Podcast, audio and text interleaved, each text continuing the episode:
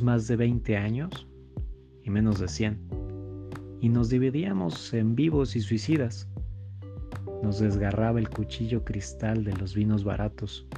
Así pues, flameaban las banderas como ruinas. Las estrellas tenían el espesor de la muerte.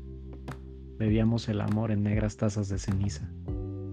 Ay, ese amor, ese olor, ese dolor, esa dolencia en pleno rostro, aquella fatiga de todos los días, de todas las noches.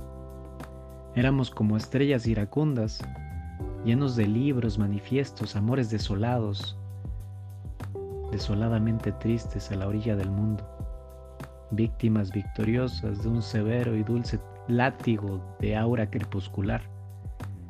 Descubríamos pedernales, palabras, dolientes, adormecidos ojos de jade, y llorábamos con alaridos de miedo por lo que vendría después, cuando nuestra piel no fuera nuestra, sino del poema hecho y maltrecho, del papel arrugado y su trama de intensas livideces.